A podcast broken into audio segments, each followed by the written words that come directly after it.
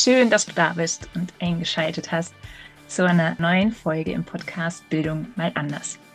Der Podcast, der Bildung neu denkt, hin zu mehr Achtsamkeit und Wertschätzung. Für mehr Freude am Lernen, Raum für Beziehungsgestaltung, Chancengerechtigkeit, Persönlichkeitsentwicklung und Potenzialentfaltung. Wir nehmen heute eine neue Folge auf in der Themenreihe Macht der Sprache und ich sitze mit Bärbel Koch zusammen, die ein Buch geschrieben hat, Korrigier mich nicht, was ich total spannend finde und ich finde es richtig schön, dass du dir die Zeit nimmst, heute mit mir zu sprechen. Herzlich willkommen. Vielen Dank. Ich bin so gespannt auf unser Gespräch und freue mich sehr, hier sein zu können. Ja, wie schön. Magst du dich kurz vorstellen, was zu dir sagen, dass die, die dich nicht kennen, einfach wissen, mit wem sie es zu tun haben? Ja, also was vielleicht am wichtigsten ist, ist, ähm, ich bin Logopädin ähm, seit über 30 Jahren und in den letzten zehn Jahren ähm, ja, habe ich mich vor allem um die Sprachentwicklung gekümmert, also mich noch mehr reingefuchst und ähm, arbeite jetzt fast ausschließlich nur noch mit Kindern im Vorschulbereich. Und ja, mein Buch ist deswegen auch entstanden, weil ich etwas bemerkt habe, was eventuell sogar die Sprachentwicklung etwas mh, mm, behindern kann, sage ich jetzt mal. Das hört sich ein bisschen komisch an. Ähm, ich sitze hier in Baden-Württemberg eine Stunde von Stuttgart entfernt Richtung Bodensee. Und ja, habe eine eigene Praxis. Ja, ich glaube, das war das Wichtigste. Ja, super. Total spannend. Genau. Du hast das Buch genannt, Korrigier mich nicht. Ähm, und du hast es ja gerade auch schon so ein bisschen angepiekst. So, ähm, wie bist du dazu gekommen, dass du dachtest, es braucht ein Buch mit diesem Titel? Also jetzt auch kannst du ein bisschen inhaltlich sagen, wo du drauf gekommen bist. Aber genau, warum korrigier mich nicht? Also der Titel entstand eigentlich erst, als das Buch fertig war. Mhm. Ähm, aber der Inhalt spiegelt das eigentlich mitunter wieder. Also es geht nicht nur um dieses Thema.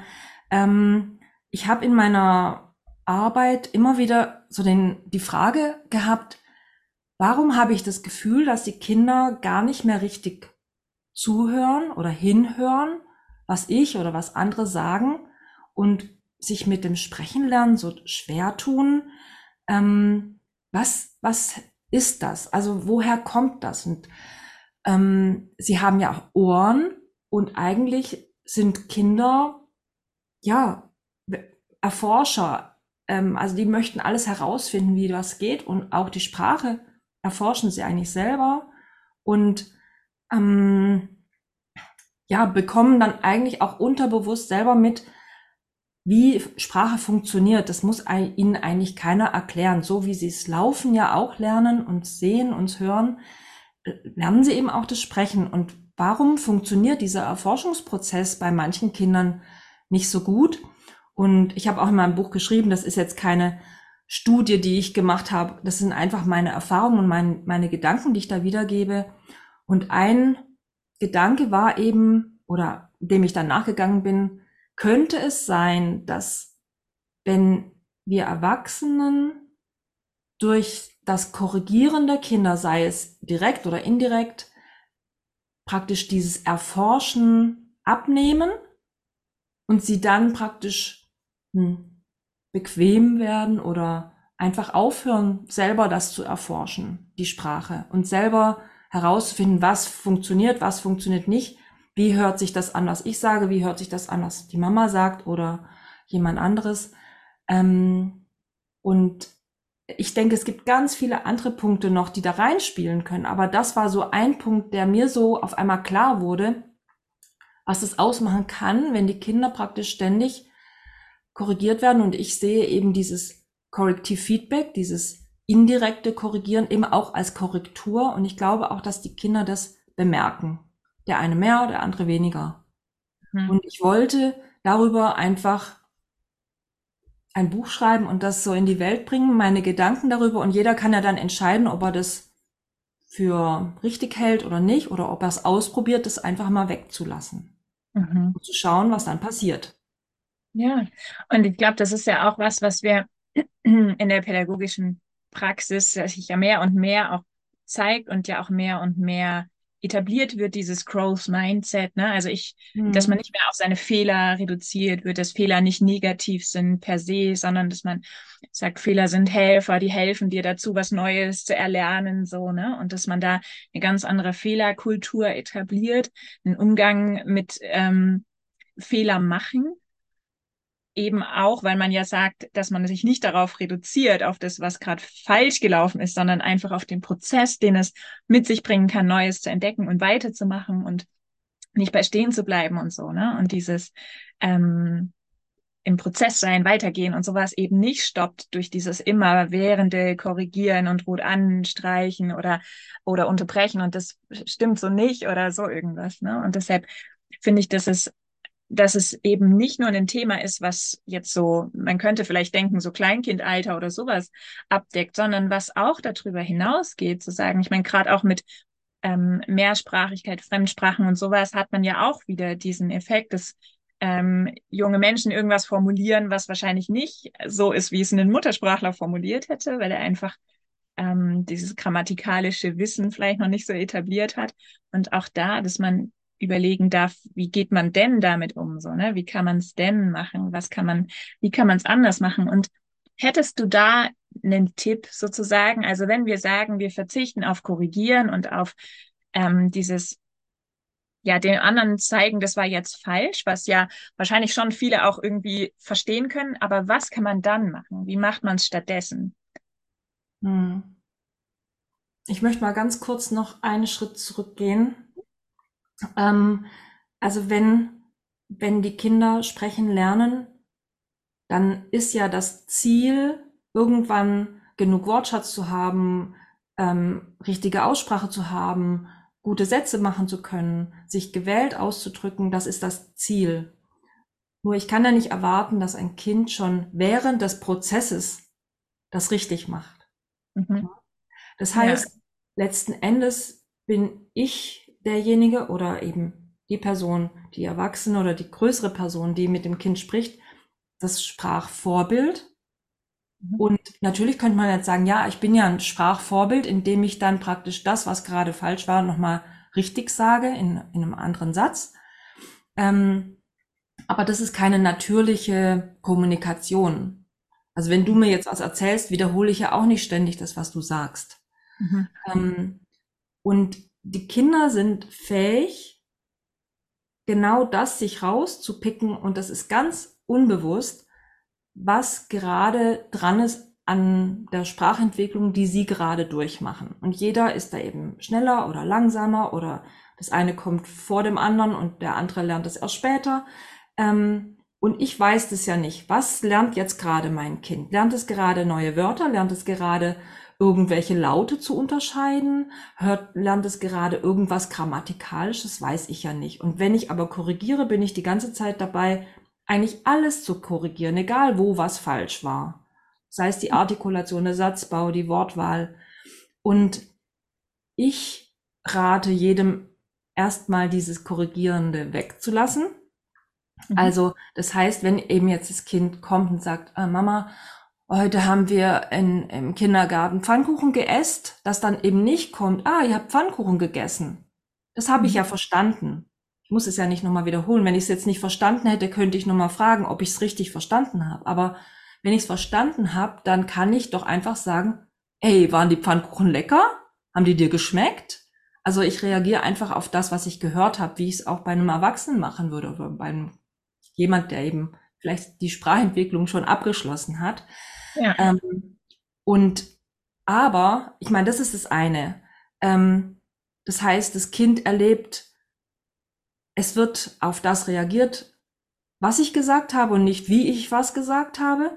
Und mhm. ähm, das andere ist, ich muss natürlich auch überlegen, okay, was für Wörter biete ich eigentlich an? Was für Satzstrukturen biete ich an im Gespräch mit meinem Kind? Und da mhm. habe ich oftmals das Gefühl, dass manche Erwachsene un unbewusst vielleicht auch Angst haben, es dem Kind zu schwer zu machen. Mhm. Und ich finde, das ist der, ich sage jetzt mal, der größte Fehler, den man machen kann, die Kinder zu unterschätzen. Mhm. Kinder können wahnsinnig viel lernen, aber sie brauchen auch Angebote von außen. Ne? Das ist in allen Bereichen das Gleiche. Und ähm, wenn ich dem Kind immer den gleichen Wortschatz anbiete und immer die gleichen Satzstrukturen, weil ich vielleicht unbewusst denke, ja, hm, sonst wird es vielleicht so schwer oder mein Kind versteht mich nicht, wenn ich das so und so sage. Dann kann das Kind natürlich auch nicht mehr Wörter oder andere Satzstrukturen bringen, weil es immer nur das Gleiche hört. Mhm. Und da bin ich dann gefordert zu überlegen, okay, wie kann ich denn Sachen nochmal anders sagen? Und nicht nur immer das Gleiche. Oder welche Wörter kann ich vielleicht verwenden, die mein Kind noch nie gehört hat? Oder ähm, ich muss es natürlich schon anpassen, ne? also je nachdem, wie alt mein Kind ist. Aber man sagt so, man sollte als Eltern oder als auch ähm, Kita-Fachkraft oder wie auch immer, immer mind also einen Schritt weiter sein als das Kind. Das heißt, mhm. wenn das Kind jetzt eben, ich sage jetzt mal zwei Wortsätze bringt, dann bringe ich vielleicht in manchen Situationen vermehrt drei Wortsätze, damit es sich daran orientieren kann, ah, da ist der nächste Schritt. Mhm. Genau. Mhm. Ja. Ja. Ja, ich fand es also total schön. Das kam mir gerade auch nochmal in den Kopf, dein Buch zu lesen, weil es eben auch so viel praktische Anregungen bereithält. Eben genau auch, wie du gesagt hast, hast du ja, glaube ich, so eine Passage drinne, wo man selber überlegen darf, welche anderen Wörter fallen einem statt gehen ein oder statt reden, so, ne? Wo du ja schreibst, okay, man muss ja nicht immer wieder dasselbe Wort verwenden. Man kann ja statt gehen auch schleichen oder trampeln oder es gibt so viele Wörter, die man stattdessen benutzen kann, die es vielleicht auch noch ähm, detaillierter beschreiben, so, ne, diesen Vorgang. Und dadurch kann man ja genau das unterstützen, wie du es gerade auch gesagt hast. Also eine Möglichkeit so, ne? Mhm. Und das fand ich total schön, dass es da immer wieder so praktische Anregungen gibt. Ähm, also Geschichten zu erfinden oder eine Fantasiesprache oder so einfach auch mit Sprache spielen zu können und sie erforschen zu können und sie irgendwie, dass es Spaß machen kann, zusammen zu kommunizieren auf irgendeine Art und Weise so. Ne? Und ich glaube, also ich kann mir gut vorstellen, dass genau das auch das ist, was dann auch Kindern Freude macht zu entdecken, so, ne? Und Freude macht, damit im Prozess zu sein, statt eben immer wieder zu erfahren, ich mache es noch nicht gut genug, ich kann es immer noch nicht richtig, ich mache es immer noch falsch, so, ne? Dass es einen dann schnell so begrenzt in dem ähm, und anders eben so noch viel mehr Raum lässt, es auszuprobieren und ähm, sich zu entwickeln, sozusagen. Ja. Ne? Also die Sprache ist ja eine riesengroße Schatzkiste. Man redet ja auch vom Wort Schatz. Mhm. Und es gilt einfach, diesen Schatz zu entdecken. Mhm. Und da habe ich auch oft das Gefühl, die Kinder entdecken da einfach auch nichts mehr. Entweder weil nichts angeboten wird oder weil ja, sie irgendwie aufgehört haben, aus welchen Gründen auch immer, diesen Entdeckermodus weiter zu betreiben. Und es gibt tatsächlich eine ähm, Therapie-Methode, die nennt sich Wortschatzfinder. Und okay. da geht man dann praktisch auf Entdeckungsreise. Wo finde ich Wörter oder wo finde ich Dinge, bei denen ich nicht weiß, wie die heißen? Und das ist dann mein Schatz. Und den mhm. nehme ich dann mit und den, da mache ich mir Gedanken drüber. Wo, wo gibt's den? Was, wer, wer macht da was mit? Mache ich da was mit? Wie macht man das? Wie sieht es aus? Wie fühlt sich das an? Wie groß ist das? Riecht es nach irgendwas? Weißt du, also man versucht, ja, okay. so, äh, wie so ein Konzept zu bauen um diesen Begriff, damit dieser Begriff dann auch in meinem Gehirn bleiben kann, weil ohne Konzept kann, hm. fällt der Begriff praktisch durch. Ja. Ja, klar, wenn man nichts hat, wo es anknüpft, so, ne? Wofür genau. brauche ich das Wort oder wie kann ich es gebrauchen, dass es ja. für mich Sinn ist, also Sinn macht, so, ne? Ja, aber ich stelle mir das gerade voll schön vor eigentlich. Äh, so gerade als, weiß ich nicht, Lehrkraft oder auch im, im, im Kindergarten-Kontext oder so, solche mhm. Projekte tatsächlich auch zu etablieren, wo man wirklich gemeinsam, also man erforscht so viel. Ich habe das Gefühl, mit Mathematik zum Beispiel liegt einem das oft nahe, so kommen wir erforschen mal Länge und Breite, Höhe, Tiefe, äh, Gewicht, all solche Sachen so. Aber dasselbe eben auch in Sprache zu machen, so wie du gerade beschrieben hast, ne, dass man einfach wirklich das entdeckt und da eintaucht und Wörter entdeckt und sich einen Sprachschatz aneignet, den man gebrauchen kann und so. Ähm, das ist eigentlich voll schön, voll die schöne Idee, das so äh, umzusetzen auch und erlebbar zu machen, wie du sagst, ne, dass es auch praktisch wird und ähm, nicht nur so ein theoretischer Input bleibt. Ja. ja. Ja, genau. Und die Kinder lieben das eigentlich auch. Ne? Also ich merke auch, wenn ich dann mal in der Therapie mal ein besonderes Wort benutze, das wahrscheinlich das Kind noch nie oder nur ganz selten gehört hat, dann ist oftmals so dieser Effekt des Aufmerkens und dann ähm, so leise nachsprechen oder so. Ist total witzig, das zu beobachten. Aber das, fun das ähm, funktioniert nur, wenn ich natürlich spreche. Mhm. Also, und ich auch Spaß an meiner Sprache habe. Wenn ich aber in so eine Art lehrende Funktion gerate, so ich möchte dem Kind jetzt was beibringen, ja. dann kommt es nicht an. Mhm. Also, was ich raushöre, ist, eigentlich ist es eine Haltung, oder? Ja. Es kommt so viel mehr auf das an, wie ich dem Spracherwerb eines anderen Menschen gegenüberstehe, wie ich den begleite, was meine Haltung dazu ist, als auf das, wie ich es tatsächlich umsetze oder wie ich vielleicht meine, äh, meine Rolle da drin begreife? Oder würdest, würdest du sagen, das passt so? Mhm. Also Haltung auf jeden Fall. Ähm, klar muss man so ein bisschen vielleicht ein paar Kniffe wissen. Ähm, manche machen das, glaube ich, auch so ein bisschen intuitiv. Ähm, und ich habe so viele Eltern, die mit ihren kleinen Kindern kommen, ne, die dann sagen, oh, mein Kind spricht fast gar nichts. Es spricht nur zehn Wörter oder so und ist aber schon drei Jahre alt. Und ähm, ja, und dann kriege ich sowas mit, wie, dass die Eltern andauernd nachfragen, ne? Wie heißt mhm. das? Was ist denn das? Was bringst du mir denn da? Was macht man denn damit? Wie macht denn der? Und also es wird nur gefragt und sie denken, damit tun sie die Sprache fördern. Okay. Ja. Aber das Kind hat gar keine Chance, irgendwas zu sagen, weil es einfach diesen Begriff nicht kennt und erlebt sich ständig als nicht wissend, nicht könnend. Ne? Und ja, dann okay. spiele ich mit den Kindern und ich erwarte null. Die müssen bei mir nichts sagen. Mhm. Und dann spielen wir und ich rede gar nicht viel und dann mache ich einfach Spaß, auch mit der Stimme, mit irgendwelchen Geräuschen, die ich produzieren kann und sag aber auch immer mal wieder irgendwie wenn das Kind irgendwas auf und zu macht, ne, so auf und zu, auf, zu. Und dann merken die Kinder, dass ich immer da was sage, ne? Und dann machen die es absichtlich so. Und irgendwann kann sein, dass sie selber aufsagen oder zu, ne? Und die Eltern so, wo kommt denn das jetzt her? Aber wenn ich jetzt vor dem Kind gesessen hätte und gesagt hätte, sag mal auf, da wäre mhm. nichts gekommen. Ne? Ja. Es ist praktisch, ja. ich lade die Kinder dazu ein, ja, das mh, mm, etwas mir nachzusprechen, ohne dass ich sie dazu auffordere und mhm. auch nicht erwarte, dass sie das jetzt machen. Und das macht den Kindern dann irgendwie das Herz weit oder keine Ahnung. Und dann können sie das auch bringen. Und sie merken auch, wenn sie es nicht richtig sagen, ist es auch okay. Mhm. Ja. ja. Genau, du hast gerade von Kniffen gesprochen, also so ein paar Kniffe. Genau, und du sagtest jetzt eben mal, dass dieses immer wieder korrigieren so und auf der anderen Seite jetzt erzähltest du gerade von dem, man fragt immer wieder nach und fragt Fragen, weil man reden provozieren möchte, was aber vielleicht gar nicht kommen kann, weil kein Wortschatz dafür da ist oder auch derjenige überfragt ist vielleicht von den ganzen Fragen so, ne? Aber würdest du sagen, fällt dir noch mehr ein, wo du sagst, darauf darf man achten, wenn man den Spracherwerb begleitet? Also der Spracherwerb ist ja auch nichts, was man irgendwie ablösen kann von allem anderen. Mhm. Also um zum Beispiel Wörter zu lernen, muss das Kind zum Beispiel auch mit etwas umgehen können.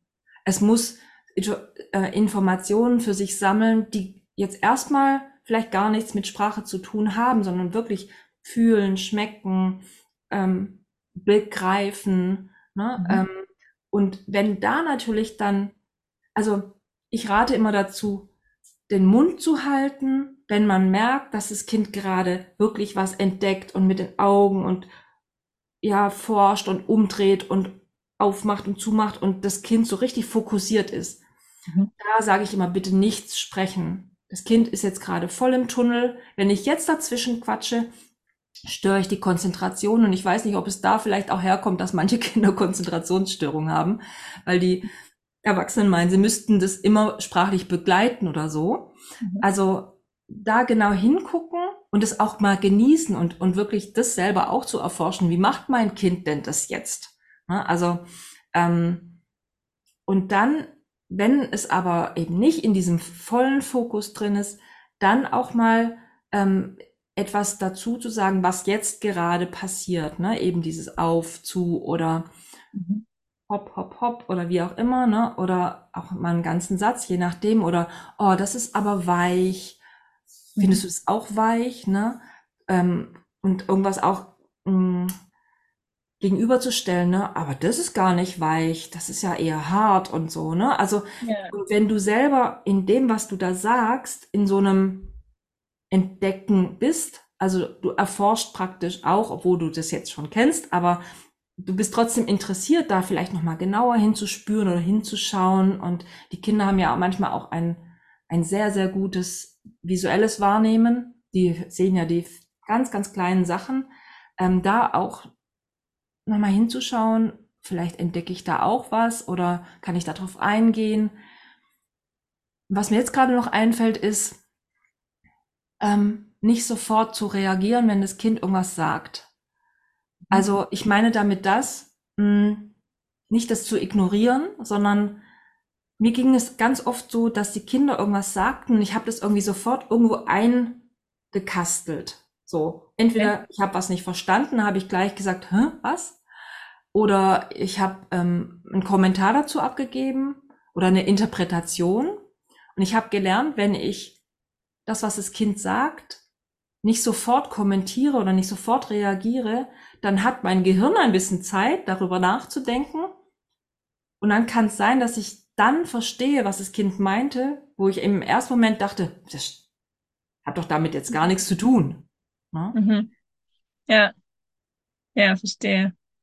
Ja, also genau, es kommt scheinbar, oder das, was ich so raushöre, ist diese Forscher, Forschergeist erhalten, so irgendwie und miteinander zu forschen und, und auf Entdeckung zu gehen und Sachen ähm, auf, ja, auf Augenhöhe miteinander einfach zu erleben, statt aus dieser Lehrerposition sozusagen mhm. zu korrigieren oder zu animieren oder jemanden irgendwie anzuhalten, Dinge zu tun, weil man das selber gerade für richtig hält, ohne dass man weiß, ob es überhaupt gerade passend ist.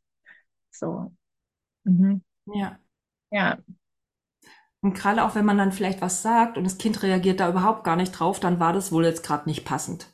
Dann brauche ich da nicht weiter drauf eingehen. Vielleicht morgen, ne? Aber ähm, ja, den Interessen auch des Kindes folgen. Also oftmals ist auch so, dass ähm, wenn ich jetzt auf was Bestimmtes raus möchte, in der Therapie zum Beispiel, und ich merke, ah, diesen Weg, da komme ich jetzt aber gar nicht hin, und ich dann irgendeinen anderen Weg, Umweg vermeintlich eingehe und auch dem Kind ein bisschen mehr folge, dann kann es sein, ich komme an die gleiche Stelle, wo ich hin wollte, aber es war halt nicht mein, mein Weg, den ich im Kopf hatte, sondern das Kind brauchte vielleicht noch ein paar andere Information oder, oder Entspannungsmoment oder wie auch immer, damit ich das dahin hindern gehen kann ne? und äh, zum gleichen Ziel komme. Und ja. was ich auf jeden Fall empfehlen würde, ganz viel in die Natur zu gehen, ähm, weil die Natur ist für uns erstens mal unheimlich entspannend. Zweitens, es kann so, dort so viel entdeckt werden. Es wird ganz viel Geschwindigkeit rausgenommen, weil ich habe so das Gefühl, die Kinder sind so überfordert mit diesem ganzen Medien und, und diesem schnellen und ja, und in der Natur, da, ja, die Natur hat ihre eigenen Regeln und da mhm. funktioniert eben noch vieles natürlich, ne? Was mhm. wir jetzt vielleicht schon ein bisschen verlernt haben. Und ich habe auch oftmals das Gefühl, dass die Kinder diese diese Langsamkeit oder dieses ähm, nicht ständig von einem zum anderen zu wechseln schon mhm. verlernt haben. Ne? Und denen wird dann schnell auch langweilig. Und die mhm. müssen das erst wieder entdecken, wie schön es ist, etwas zu entdecken. Mhm. Ja. Ja, total schön. Und das kann man ja auf so vieles anwenden eigentlich, ne? Also diesen Entdeckerfreude und dieses, lass mal schauen, was da ist und was dabei rauskommt, so, ne? und erinnert mich jetzt gerade auch dran, auch äh, weil ich mir den Stichpunkt dazu aufgeschrieben hatte, so diese, diesen Aspekt, ähm, den man ja aus der Hirnforschung schon lange kennt. Also wann lernt man am besten, wenn man eben entspannt ist und wenn man ein positives Umfeld hat, so ne und mhm. wenn man da ähm, ja, wenn es einem gut geht, sozusagen, ne, und nicht unter diesem Stress und Druck und Anforderungen und sowas steht.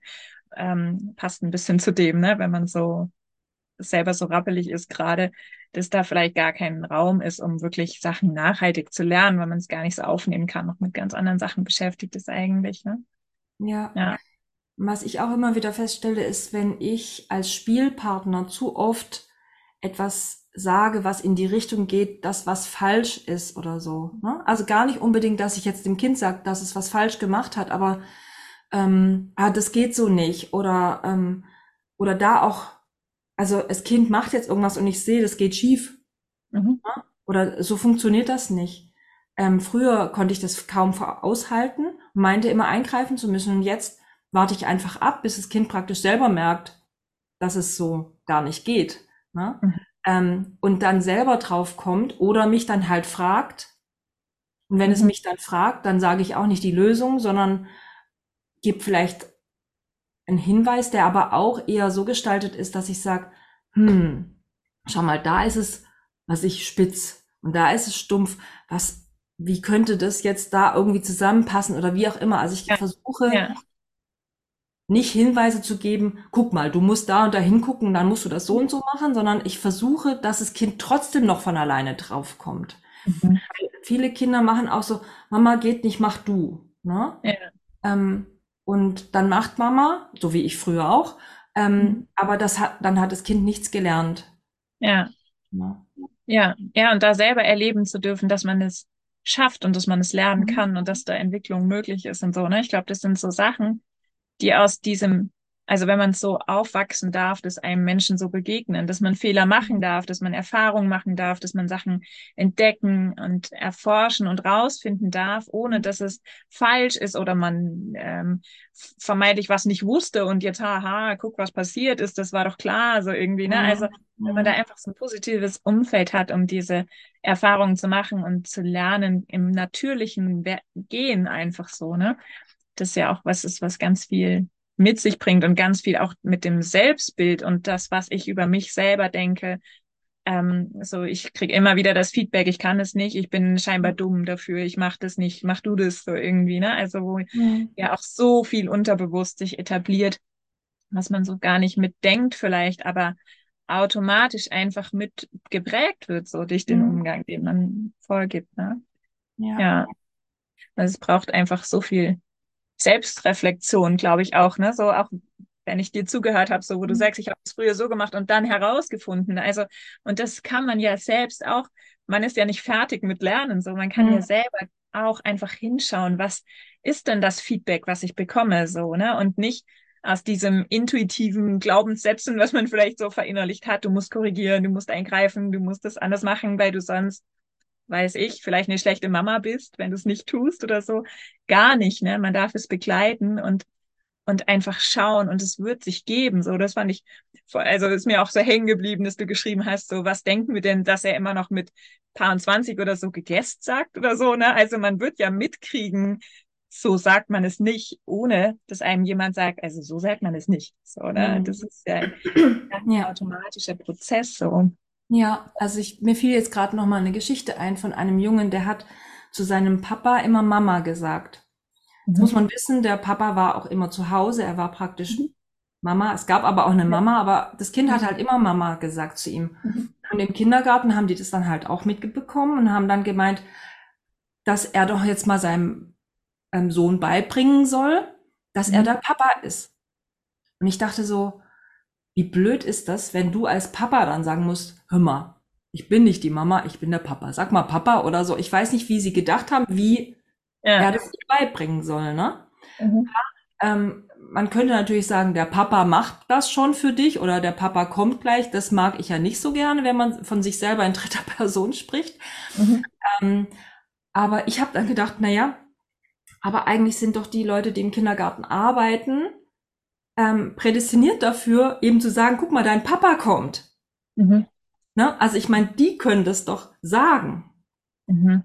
Und andererseits habe ich auch gedacht, wenn er in die Schule geht, wird er nicht mehr Mama zu seinem Papa sagen. Also ich glaube, dass es auch so ein, irgendwann mal so ein Prozess von alleine gekommen wäre, zu verstehen, dass Mama zu einer Frau passt und Papa zum Mann oder so. Also er wird das schon irgendwie lernen. Und irgendwann wusste er auch, wie das geht. Ne? Mhm. Mhm. Ähm, Und da sind wir oftmals so unter Druck und denken, wir müssen das doch irgendwie anstoßen und schneller machen und dem Kind praktisch irgendwas vorwegnehmen, was es vielleicht erst noch lernen muss. Mhm. Ähm, was aber auch von alleine kommt. Und wenn jetzt jemand sagt, naja, aber ich habe das so gelernt, also wenn jetzt mein Kind was falsch sagt, dann muss ich ihm das doch nochmal richtig sagen, weil sonst lernt es das ja nicht. Mhm. Aber das, was das Kind bisher gelernt hat, hat es ja auch irgendwie gelernt. Also hm. ähm, irgendwie muss es ja bis zu diesem Punkt gekommen sein. Und hm. das hat es nicht gelernt, weil ich ihm ständig die Sätze oder die Wörter vorgesprochen habe, sondern ja. einfach, weil es zugehört hat und dann irgendwann nachgeahmt hat. Und wenn jetzt jemand sagt, ja, aber mein Kind macht immer denselben Fehler, was ich in der Satzstruktur oder so, und sagt immer, dass ich, ich Banane essen oder so, dann kann ich überlegen, kann ich mal versuchen, solche Satzstrukturen einfach häufiger selbst anzubieten. Mhm. Also, dass ich genau das, was das Kind, wo es vielleicht über die Schwelle noch nicht drüber kommt, dass ich das gehäuft anbiete, so dass das Kind von mir das einfach oft, oft, oft hört. Und ja. dann vielleicht angeregt wird, es auch mal anders zu machen. Mhm. Also wieder so dieses Sprachvorbild sein sozusagen, ne? dass man einfach es vormacht in vielen äh, Situationen, die sich anbieten, statt immer wieder drauf zu pochen, du musst es so und so sagen oder das ist so falsch oder so. Ja, und ich mhm. erlebe das wirklich oft in der Therapie, wenn ich jetzt sage, ähm, wenn das Kind jetzt sagt, was ich, wir spielen Karten und dann sagt das Kind immer, ähm, ich die Karte nehmen oder so, ne? Und mhm. ich sag aber immer, ich nehme die Karte, ich nehme die Karte. Und irgendwann merkt man dann, mhm. was das Kind auf einmal umstellt. Ne? Manchmal nicht ja. in der gleichen Stunde, vielleicht nächste, nächste Woche erst, aber hm. Und manchmal ist es auch so, dass ich tatsächlich ähm, auf etwas hinweise ne? und sag, du, ich höre immer bei dir normal oder so anstatt normal. Ne? Komm, mhm. wollen wir das mal probieren, ob das, ob du das auch anders sagen kannst? Ne? Und dann haben wir das auseinandergenommen und dann haben wir das langsam zusammengesetzt und dann habe ich bei dem Spiel, weil er hat immer bei einem irgendwas ähm, in einem Buch, genau, waren ganz viele Fehler. dann hat er immer gesagt, ähm, das ist nicht normal. Ne? Und dann mhm. konnte man das eben in diesem Buch ganz oft äh, anwenden und dann haben wir es eben besprochen und uh, probiert und dann ging es auch und dann habe ich eben immer wieder gesagt, ah, das ist ja auch nicht normal. Ne? Und habe was betont, ein bisschen, dass das nochmal gut hört und irgendwann war es drin und war es da und war alles gut. Mhm. Ja. Ja, und wenn wir jetzt, also die Beispiele, die du jetzt so sagst, da bezieht sich ja so auf, ich sag mal so dieses, diesen normalen Prozess, ja. Ähm, aber gibt es auch Punkte, wo du sagen würdest, okay, wenn das und das, dann darf man da schon noch mal genauer hingucken. Braucht ja. es vielleicht noch eine andere Unterstützung oder kann es vielleicht auch woanders ran liegen, die Ursache woanders sein? Also hast du so ein so ein, zwei, drei Sachen, keine Ahnung, wo du sagst, okay, wenn das, dann darf man da wirklich nochmal anders gucken. Und ja. das sind so die Ausnahmen der Regel sozusagen von dem, mhm. was wir besprochen haben. Ja, also ich habe auch in meinem Buch geschrieben, dass, dass ich jetzt mit diesem Buch nicht sagen will, wenn man das nicht macht mit dem Korrigieren, dann ist alles gut. Natürlich gibt es Kinder, die einfach ein bisschen mehr Unterstützung brauchen. Ähm, einerseits glaube ich, dass viele, vor allem die Mamas, spüren, wenn was nicht stimmt. Es gibt. Mamas und Papas, die vielleicht sehr, sehr, sehr ängstlich sind und vielleicht ähm, Probleme sehen, die nicht da sind oder das über, ähm, wie sagt man da? Überbewerten? Ja, genau. Genau. Aber oftmals haben die Mütter ein ganz gutes Gespür und gehen dann auch zum Arzt und sagen, ich habe das Gefühl, dass da irgendwas nicht stimmt mhm. und sind dann ganz traurig, wenn der Arzt es nicht ernst nimmt ähm, und meistens stimmt es dann auch, dass da wirklich was nicht stimmt. Also wenn jetzt ein Kind tatsächlich mit, was ich, mit zwei, nur zehn Wörter spricht, dann und auch man das so das Gefühl hat, irgendwie geht das nicht so richtig vorwärts. Und vor allem, wenn diese Worte nur Nomen sind, also mhm. ein Kind sollte, also der erste Wortschatz sollte nicht nur Nomen enthalten, sondern eben auch Verben, Adjektive, ähm, Namen. Ähm, oftmals sind Verben werden noch nicht unbedingt so ähm, benutzt, sondern da wird eher dann gesagt, ähm, auf und man meint dann vielleicht aufmachen. Ja, das ist mhm. dann eben in der Situation, ja. kann man das dann verstehen. Weil, also wenn ein Wortschatz praktisch nur aus Nomen besteht, dann kann man damit keine Sätze bauen. Mhm. Du brauchst verschiedene ähm, Wortarten, damit du einen Satz bauen kannst. Ne? Also das wäre auch so ein Hinweis, dass man da vielleicht mal gucken könnte. Es ist immer gut, also wenn man das Gefühl hat, irgendwas stimmt nicht, dann zu sagen, bitte, lieber Kinderarzt, schreib uns mal ein Rezept für einmal raus. Ich möchte einmal nur, dass die Logopädin drauf guckt. Und wenn die sagt, alles gut oder wir können warten, dann bin ich auch beruhigt, aber ich möchte es einfach wissen für mein, für mein Gefühl, weil wenn, wenn eine Mutter, wenn ein Vater unter Druck ist und denkt so, oh, da stimmt irgendwas nicht und, und Mords die Panik schiebt, das ist auch nicht gut fürs Kind. Mhm. Ne? Ja. Ähm, ja.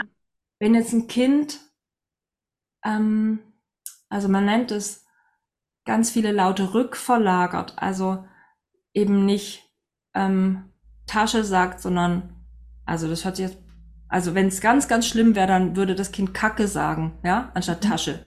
Also mhm. wenn sowas passiert, dass vordere Laute nach hinten verlagert werden, also K, G, N, G, R, ne, also ich habe auch ein Kind, das ähm, hat was ich sagt eben anstatt N, sagt es NG, ne? Und dann sagt es eben nicht Rennen, sondern Rängen. Mhm. Ne? Also das ist ja. keine normale Entwicklung. Und da sollte man gucken lassen. Und ein ganz großer Tipp, der mir jetzt gerade einfällt, ist, ähm, dass man Kinder nicht mit Schnuller im Mund reden lässt. Mhm. Wenn man das selber mal macht, merkt man, die Lippen können sich nicht richtig bewegen, der Kiefer kann nicht richtig aufgehen, die Zunge kann sich nicht richtig bewegen. Und da wird oftmals so eine Rückverlagerung dann ausgelöst mhm. oder, oder so ein, wir nennen das latera laterales Sprechen, also dass beim S oder SCH so die Luft seitlich rausgeht, dann hört sich das so komisch gezischelt an, aber mhm. halt sehr seltsam. Und ja. das kommt oftmals vom Schnuller, wenn die mit Schnuller im Mund dann ähm, sprechen, viel sprechen ja. oder überhaupt viel den Schnuller im Mund haben. Ne? Das ist halt ein Fremdkörper und der gehört eigentlich, eigentlich nicht in den Mund. Und wenn man den braucht, dann eben zur Beruhigung und nicht damit der Schnuller aufgeräumt ist oder es ist auch so, je mehr die Kinder einen Schnuller im Mund haben, desto weniger sprechen sie, weil da ist ja immer irgendwie was im Mund, ne? Mhm. Mhm. Ja, ja, und also wie du schon sagst, ich glaube, man kann das selber sich, oder ich kann es jedenfalls mich so grob erinnern, wenn man zum Beispiel so einen Lutscher auch manchmal hat. Also es ist auch schon lange her, dass ich die hatte, aber so, man hat immer das Gefühl, man, es geht nicht richtig so, ne? Da ist irgendwas, was, was ähm, blockiert oder so, was dem normalen Sprechfluss stört, weil eben was im Mund ist, so, ne? Und man ja auch ganz andere Strategien anwenden muss, um überhaupt das zu sagen, wie man sagen will, weil da eben was ist, so, ne? Weil man nicht so ähm, einfach dann so sprechen kann. Ja. ja. Und wenn Kinder zum Beispiel ganz viel den Mund offen haben, also in, wenn sie sprechen und singen und schreien und so, das ist klar. Aber wenn sie ganz oft den Mund so halb offen stehen haben, vielleicht sogar noch die Zunge so fast schon rausschaut, da sollte ich auch, da sollte man einfach auch nachgucken, auch wenn sie noch recht klein sind, weil da muss man einfach schauen, ist alles okay bei der Nasenatmung?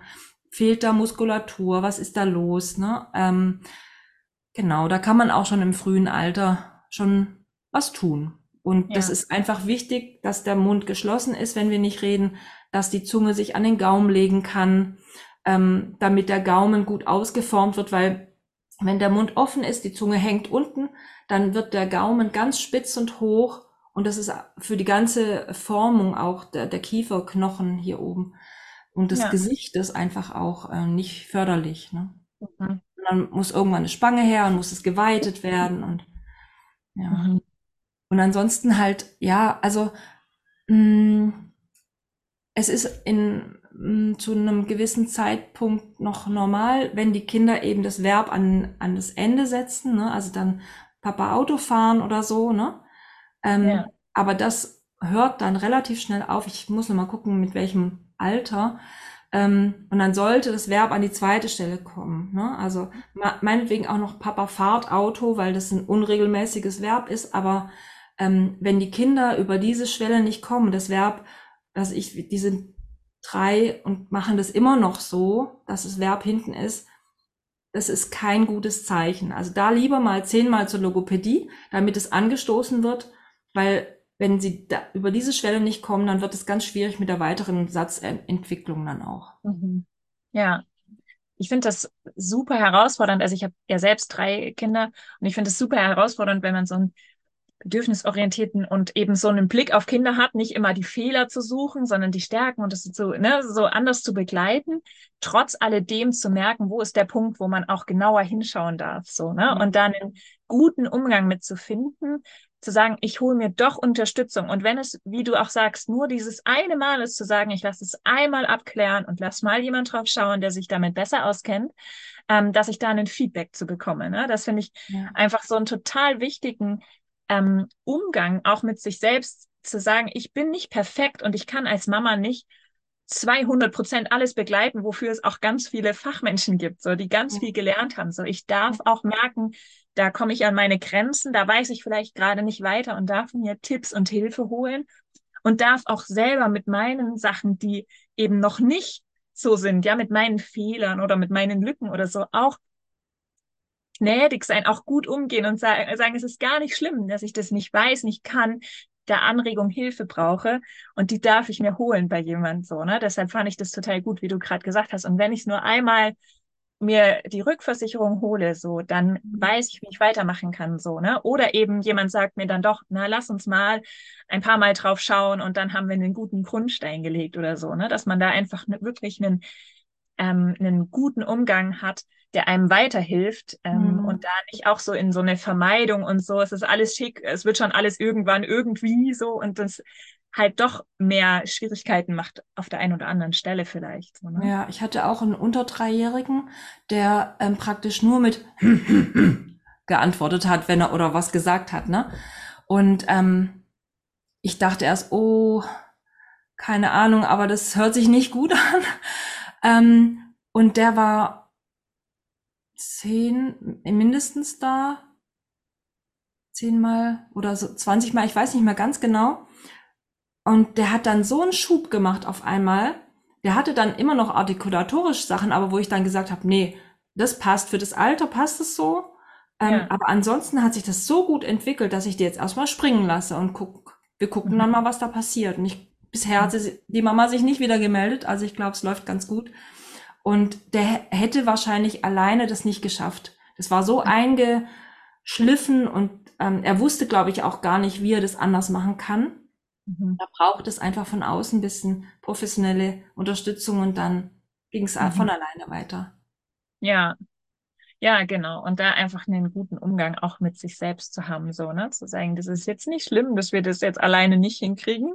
Mhm. Wir fragen einfach jemand anderen und holen uns da nochmal Feedback oder eine Beratung oder auch einfach die Begleitung über ein paar Termine, so, ne? Und ja. ja. Also ein, ein Logopäde kann auch wenn man das Kind nur einmal sieht, schon ganz viel einschätzen. Mhm. Und ähm, wenn man dann sagt, okay, wir machen jetzt mal ein Rezept oder so, dann sieht man ja auch die Entwicklung. Ne? Also man sieht ja auch, was, was passiert denn da. Und man kann ganz viel, auch gerade bei den kleinen Kindern, kann man ganz viel die Eltern beraten und sagen, machen Sie es mal so. Oder die Eltern sind mit dabei und können sich was von mir abgucken. Und hm, da geht dann ganz viel in den Prozess rein und das hilft super viel. Weil mhm. manchmal ähm, ist man selber auch so, also oftmals war es tatsächlich auch so, dass dieses Korrigieren, ne, so, ich muss mein Kind doch korrigieren, damit es es richtig hört. Und das war so fast schon ähm, wie so ein Zwang, sage ich jetzt mal. Ja. Und, und dieses, auch diese Angst, wenn ich das nicht mache, dann passiert nichts mhm. mehr. Ähm, und wenn ich dann gesagt habe, so, und jetzt lassen Sie das mal mit dem Korrigieren. Und oftmals mhm. waren die auch sehr direkt, ne? so, nein, das heißt nicht so, sag mal so. Und ach, ich habe dir das doch schon zehnmal gesagt, wie das richtig heißt. Und wenn ich dann gesagt habe, so, und jetzt lassen Sie Ihr Kind einfach mal reden, Sie sagen gar nichts mehr dazu und sagen, reagieren nur noch auf was, was es gesagt hat. Mhm. Ähm, und dann wirklich kann ich das, und ist es nicht, nein, dann habe ich gesagt, alles gut. Sie müssen mir nicht glauben, machen Sie das mal zwei oder vier Wochen, lassen Sie es mal weg und dann gucken Sie mal, was passiert. Mhm. Und dann sagen Sie mir schon teilweise nach Tagen, boah, auf einmal spricht mein Kind viel mehr. Mhm. Hm. Ja, ja. ich glaube, das ist auch was Gutes, sich mitzunehmen, zu sagen, man reagiert auf das, was jemand sagt, statt wie es jemand sagt. So, ne? Das könnte, glaube ich, für einen selber ein gute, so ein gutes Mantra sein, dass sich das etabliert einfach und festigt zu sagen, ich muss nicht immer das Wie ähm, korrigieren oder da was zu sagen oder da was anstoßen so. Ich darf einfach ganz ähm, ungezwungen, ganz normal im Dialog sein, in der Kommunikation und damit ja. vielleicht viel mehr als ähm, immer das Wie zu kommentieren. So, ne? Ja, jetzt fiel mir gerade noch ein, das ist vielleicht auch noch wichtig. Kinder fangen erst so ums fünfte Lebensjahr an oder sind erst dann fähig, über Sprache, metasprachlich darüber nachzudenken. Das heißt, vor fünf ist dieses Korrigieren wirklich eigentlich nicht zielführend. Ne? Also. Äh, ich bin das Sprachvorbild, ich muss eben das bringen, auch was ich von dem Kind möchte. Und ich kann nicht erwarten, dass mein Kind weiß, wie Zitrone heißt, wenn ich immer nur frage, willst du auch noch eine oder so, weißt du? Ja. ja ähm, woher soll das Kind es dann wissen? Und ab fünf ungefähr entwickelt sich ja auch diese phonologische Bewusstheit, wo die Kinder wirklich dann anfangen, Silben zu segmentieren, zu reimen, mit den Worten zu spielen und so. Und da kann man dann schon auch mal ein Wort aufgreifen und sagen, mir fällt auf, du sagst immer so und so, ne? Ähm, mhm. soll ich dir mal zeigen, wie das richtig geht? Ähm, mhm. und wenn das Kind dann sagt, ja, dann kann man das ja mal ausprobieren, ne? Ja. Ähm, und diese Kinder sind oftmals auch wirklich dankbar dafür. Und wenn die dann sagen, nee, will ich jetzt nicht, dann vielleicht irgendwann später und sie lernen es vielleicht selber oder fragen mich dann später nochmal. Ähm, und es gibt ja auch Wörter, die wirklich wichtig sind für das Kind. Was ich, den Namen vom besten Freund, den sie immer falsch sagen, ne? Wo der ja. Freund sich schon immer beschwert, ich heiße aber nicht so, ne? Und ja. dann ist es schon schön, auch zu sagen, komm, wir üben das mal, dann kannst du deinen Freund überraschen, kannst du das ja. schon, ne? Ja, total schön, genau. ah Mensch, wir können noch so viel reden. Vor allem hast du ja eben schon kurz angedeutet, so über ähm, Zweisprachig, Mehrsprachigkeit und sowas. Ich finde, das ist ja nochmal ein anderes Feld, was auch mhm. einfach so super spannend ist. Aber jetzt haben wir schon so viel geredet, dass ich glaube, hier erstmal einen Punkt dazu machen würde. Genau, also alle, die Lust haben, es zu lesen, ich habe es total gerne gelesen, dein Buch, weil ich es, ich fand es leicht zu lesen, es ging wirklich gut und es war mit den praktischen Sachen zwischendrin immer mal so eine Unterbrechung, dass man wirklich sagen, man braucht da kein, ähm, braucht nicht Kapazität für ein Fachbuch, um es so richtig ähm, zu verstehen, sondern man kann es einfach im Alltag gut unterbringen und ist schnell durch und hat da wirklich nochmal wertvolle ähm, Anregungen mitbekommen. Magst du noch irgendwas ergänzen? Ist dir noch irgendwas wichtig? Genau, du sagtest ja eben schon zur Mehrsprachigkeit. Das wäre dein, dein Platz, dein Schlussplädoyer.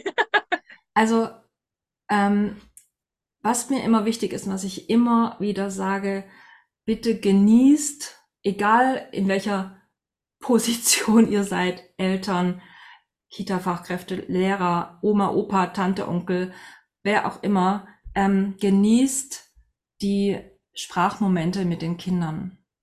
Mhm. Ähm, und wenn die Kinder euch einladen, mit der Sprache zu spielen, dann spielt bitte mit, wenn es irgendwie möglich ist und ihr Zeit habt und gerade den Nerv, manchmal hat man nicht immer den Nerv, ähm, und geht vielleicht selber auf Entdeckungsreise, gerade in Bezug auf, wie kann ich denn Sachen, die ich sonst immer so und so sage, wie kann ich die noch anders sagen? Andere Wortwahl, Synonyme. Also ich habe ja da auch angeregt, schaut mal bei ähm, wo, wo Loxikon oder ich weiß nicht mehr genau, wie das heißt, ähm, nach Synonymen ähm, oder eben, wie kann ich einen Satz anders bauen. Ähm, ich habe auch in einem Buch geschrieben, ich kann sagen, ich mache das Essen, aber ich kann auch sagen, ich bereite mein Essen zu oder ich bereite unser Essen heute zu, ne? Oder unsere Mittagsmahlzeit und nicht nur das Mittagessen. Mhm. Ähm, unsere deutsche Sprache ist so reich an Wörtern und wir verarmen immer mehr. Also man merkt es oder es wird auch immer wieder darüber gesprochen, dass der Wortschatz, der aktive Wortschatz immer kleiner wird.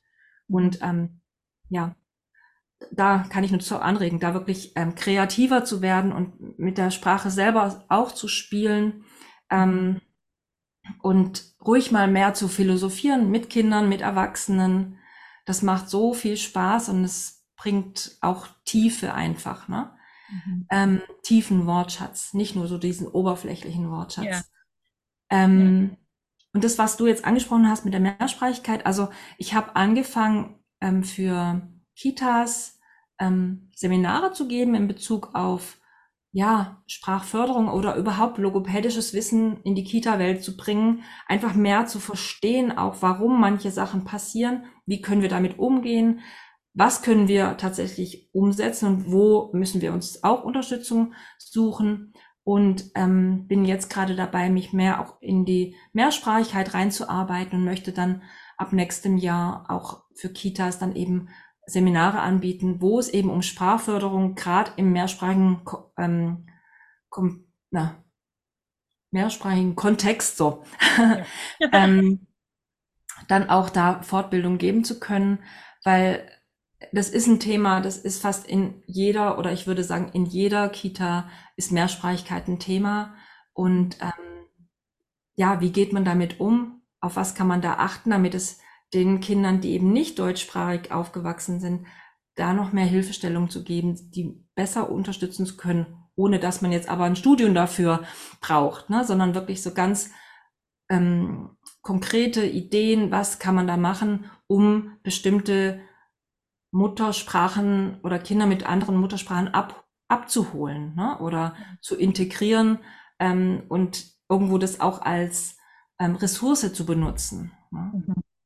Ja. Mhm. ja, total schön, genau. Es gibt noch so viel Potenzial. Ja. Genau, ich packe mal den Link zu deinem Buch und auch deine Kontaktdaten vielleicht, wenn du sagst, mhm. wenn jemand da Interesse dran hat an solchen Weiterbildungen und so, dass sie sich bei dir melden können, einfach unten in die Infobox mit rein und mhm. dann kann jemand dich kontaktieren. Genau. Genau. Super. Ich danke dir sehr für deine Zeit und das schöne Gespräch, was mal wieder so kurzweilig und schnell rumging, dass man gar nicht die Zeit so richtig merkt.